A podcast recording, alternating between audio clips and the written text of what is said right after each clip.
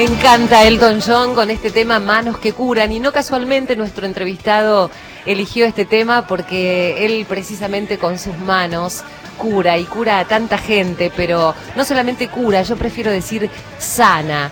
¿Eh? porque también tiene que tener que ver la, la salud con ese acompañamiento. El doctor José Como Virche está con nosotros. Hola José. Hola María, muchas gracias por invitarme. No, al contrario, nosotros estamos eh, muy contentos y orgullosos de tener una eminencia como sos vos, No, él es cirujano cardiovascular, este, y la verdad que es uno de los, vos me vas a decir que no, pero yo creo que es uno de los mejores este, eh, cirujanos del país y tiene una historia increíble. Enseguida vamos a, contarla, pero antes, ¿sabés qué, José? Vamos a dar los teléfonos y los datos por si la gente te quiere hacer alguna pregunta o se quiere contactar con nosotros. Si le quieren, a ver, si tenés un dolorcito en el pecho, tampoco lo llames al doctor para, no te vamos a pasar el celular porque si no lo van a volver loco.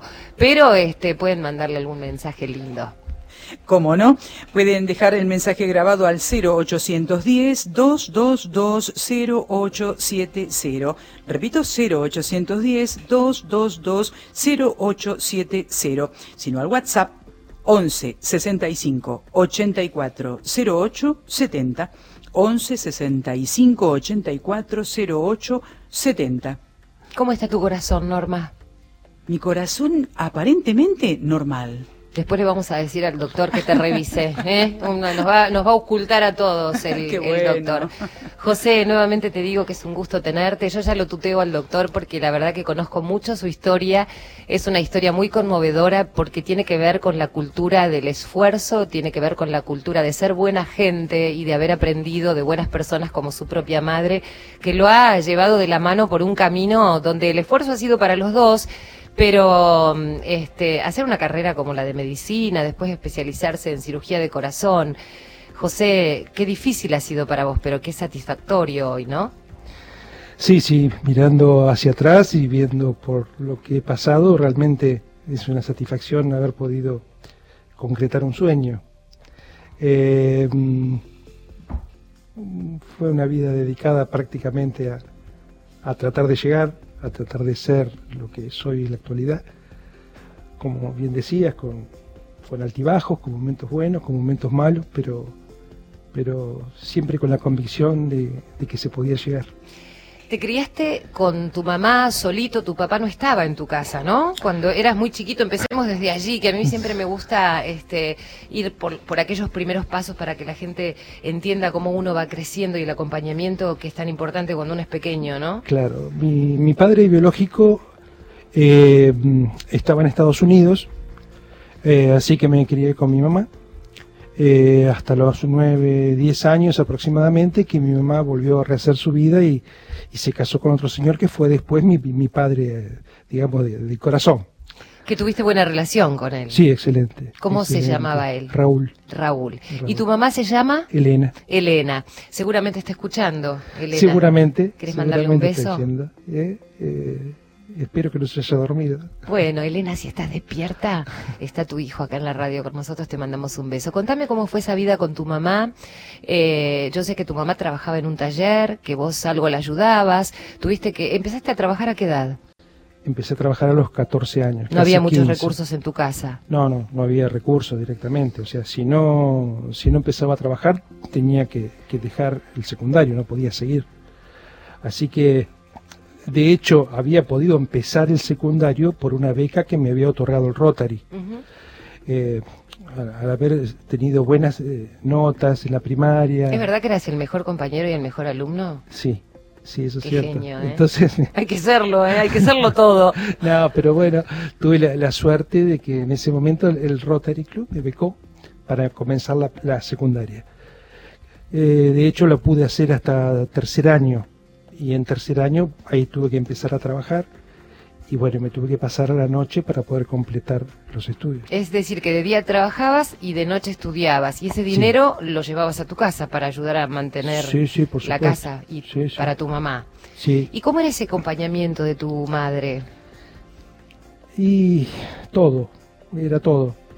Yo recuerdo levantarme a las 5 de la mañana para ir a trabajar, porque entraba cerca de las 6, y cuando me levantaba tenía el desayuno preparado.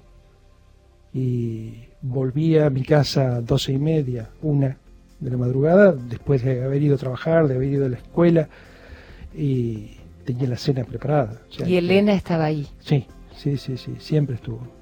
Siempre ¿Y de qué trabajabas? Porque yo sé que en algún momento juntabas papel, juntabas cartones, hacías lo que podías, digamos. ¿no? Algunos te llamaban este cartonero, en realidad por ahí no es el término como se conoce al, al cartonero ahora, pero sí, Norma, vos sabés que José eh, juntaba algunas cosas para vender Sí. Eso fue posterior. eh, eso fue cuando ya estaba en la facultad. en la facultad. Claro, eh, cuando recién empecé a trabajar, empecé a trabajar, hacía de todo un poco. Eh, lo primero que, que, eh, que hice fue trabajar en los cultivos de gladiolo. Así que vos. trabajaba ahí. Después, cuando cumplí 15 años, había una empresa en el pueblo donde yo eh, viví toda mi vida, que se llama Villeliza, eh, que fabricaba motores eléctricos. Así que había unos programas, cosa que era muy bueno, ¿no? Para los chicos que, que en las vacaciones quisieran ir a trabajar, podían ir a trabajar y ganarse unos pesos. Ah, mira. Así que ahí fue donde entré en la fábrica. Entré y me quedé. Así Todo que esto mientras hacías el, el colegio, al mismo el, tiempo. hacía el secundario y trabajaba en esa fábrica todos los días. El problema mayor eh, vino después, cuando, cuando quise ingresar a la facultad. Eh, ahí ya no me daban los tiempos, porque medicina es un poco complicado, el tema de las cursadas, algunas eran en la mañana, otras eran en la tarde, entonces eh, tuve que optar, eh, y opté por irme del- de mi trabajo efectivo, digamos, eh, que era en la fábrica, Y bueno, y ahí empezó el verdadero problema, ¿no? Claro, porque tenías que eh, hacer esta carrera que te, que te demandaba distintos tiempos y no podías tener un trabajo formal. Y ahí fue cuando empezaste a juntar cosas y hacer estos trabajos Sí, más todo, informales. hacía de todo, vendía Ajá. libros, Sí. eh, trabajaba en talleres, trabajé en la carpintería, trabajé mucho tiempo en taller mecánico. Eh, trabajaba de todo, pintando, cortando pasto, haciendo jardines, Lo que fuere. lo que fuera. Ahora, eh, yo tengo entendido que no fue muy fácil tu ingreso a la Facultad de Medicina, que tenías un promedio altísimo, pero te rebotaban, te rebotaban y te rebotaban, y vos, lejos de bajar los brazos, seguías para adelante así, cual este toro eh, Sí. que va con toda la fortaleza hacia adelante. Vos sabés que yo creo que no debe haber nada peor para una persona que te diga no lo podés hacer. Eh, debe ser la mejor motivación que uno puede tener que te digan no, vos no podés. ¿Alguien alguna vez te dijo no podés? No directamente, pero eh, era poco probable eh, que yo pudiera estudiar un- una carrera universitaria. ¿Por tu condición este, económica? Sí, principalmente era por mi condición económica. De hecho, yo hice una carrera industrial, secundario, como para tener un título técnico que me habilitara a trabajar. Claro. Eh, en realidad, toda mi familia y yo mismo pensábamos que hasta ahí podía hacer. Eh, que después eh, pudiera hacer una carrera universitaria, era, ya te digo, no era muy, muy probable. Eh, de hecho, eso me dio eh, el incentivo necesario como para, para, para eso, para insistir, insistir. Es verdad lo que decís. Rendí tres años consecutivos el año eh, el, el curso de ingreso a la Facultad de Medicina. Ahora por ahí esto es muy distinto, pero en esa época entraban muy poquitos alumnos. Había un cupo mínimo, ¿no? Mínimo 250 vacantes. Nada, sí. Era la época militar. Ujú. Eh, y de esos 250 eh, había 50 cupos reservados para egresados de escuelas militares, 50 para egresados de escuelas nacionales. Y en definitiva, bueno, como 6.000 o 7.000 peleando por 200 bancos Claro. o menos. De hecho, eh, lo que decías recién es cierto, tenía nueve y pico de promedio y, y no podía entrar. O sea, vos rendías, te iba bien en Sí. cuanto a la, a, a la nota, pero, pero había personas que tenían un, un, este mayor mayor porcentaje que vos. Claro, sí, sí, sí. Y sí, era en tanta cantidad, Claro. era, siempre había alguien que tenía un punto Claro, más. claro. Bueno, eh, de hecho lo rendí tres años consecutivos, los tres años lo aprobé. Pero y, no entrabas. Y no entraba, no entraba. ¿Y qué fue lo que te llevó a decir, no, no, yo voy a seguir intentando? Porque la verdad que, no sé, la mayoría de nosotros dice, bueno, le intento una, le intento dos, algunos dicen la tercera es la vencida. Vos ni siquiera en la tercera dijiste es la No vencida. entré ni, en la tercera vez tampoco y, y bueno, en ese momento eh, pedí una entrevista con el rector de la universidad, me recibió, eh, hablé con él, le expliqué mi situación, yo que- quería que me dijera por qué no podía entrar, nada más. Bueno, me explicó esto, aunque la cantidad de... Sí, que no había cupo, poco, sí. que- bueno. Pero me dijo, quédate tranquilo, ya rendí tres años consecutivos, el, el año que viene entras sin... Tenés un ingreso directo, digamos. Ajá. Y así fue. El cuarto año ingresé, junto con 10.000 más. Ah, claro, porque ahí se abrió, ahí, Claro. había asumido Alfonsín, Claro, ¿no? asumió Después. Alfonsín, Claro. se, se sacaron esos, esos cupos, así que, eh, bueno, entramos muchísimo. ¿Qué sentiste después de tanto esfuerzo que habías entrado a la Facultad de Medicina, que era como la concreción de tu primer paso Sí. en ese sueño largo, ¿no? Sí, yo en ese momento estaba muy contento, sentía alivio porque ingresaba. No me daba cuenta lo que significaba eh, ver a veces un, eh, un preparado anatómico, verlo de lejos, de la cantidad de alumnos que éramos, o, o participar de, la- de las cursadas parado, porque no había lugar para sentarnos. Claro. No, no, al día de hoy no creo que sea lo óptimo para la formación de un profesional.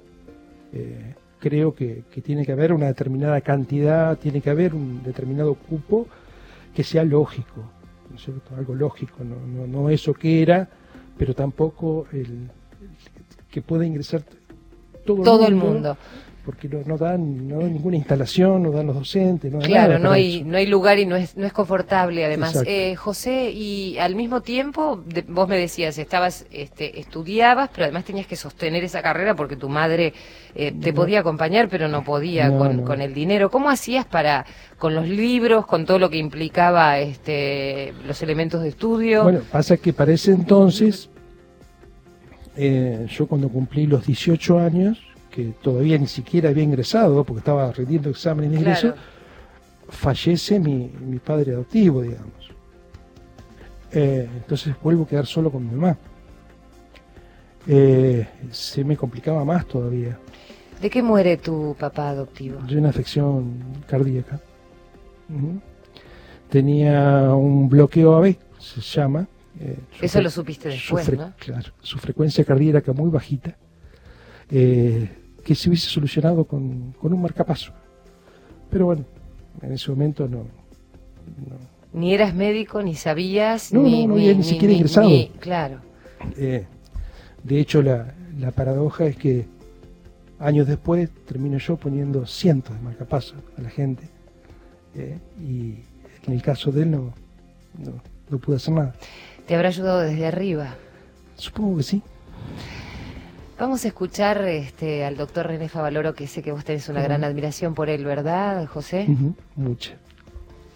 El universitario tiene que formarse agregándole toda esa formación social para que entienda que su tarea no termina en lo específico. Hay un compromiso social para tratar de que a través del esfuerzo de ese hombre que tuvo la suerte de llegar a la universidad, tuvo la suerte de llegar a una eh, formación terciaria, contribuya a que la sociedad sea cada vez mejor, sea cada vez más solidaria y cada vez más justa.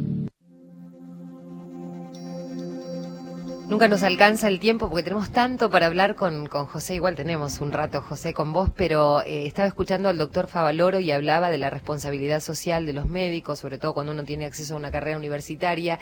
Y vos sos una persona eh, eh, socialmente muy responsable porque lograste que mucha gente tenga acceso a, este tipo de operaciones tan complejas. Contame cómo es esto de que de las esperas, porque trabajaste o trabajás todavía en el, en el Hospital San Juan de Dios allí en La Plata, eh, y tu compromiso social, ¿cuál es? Bueno, eh, creo, creo que las palabras del doctor Favaloro son, son tan claras y tan ciertas. De hecho, en mi caso particular, yo egresé de una facultad eh, pública. Yo no tuve que abonar un centavo para, para cursar y para recibirme. Pero cientos o miles de personas aportaron para que yo pueda hacer esa, Claro. esa carrera. Yo creo que ese es el compromiso social que después tenemos que tener, los que tuvimos la suerte de, de haber podido estudiar gratis. Reconocer que eso no es gratis, que alguien lo pagó. Y muchas veces los que los pagan son los que menos recursos tienen. Entonces creo que, que la tarea social es muy importante. En mi caso, eh, la tarea social se dio principalmente porque yo terminé mi carrera trabajando en el hospital donde estuve 27 años. Pasé por, digamos, por todas las instancias. Y desde- llegaste a jefe, ¿no? desde enfermero llegué a ser jefe del servicio durante más de casi 11 años.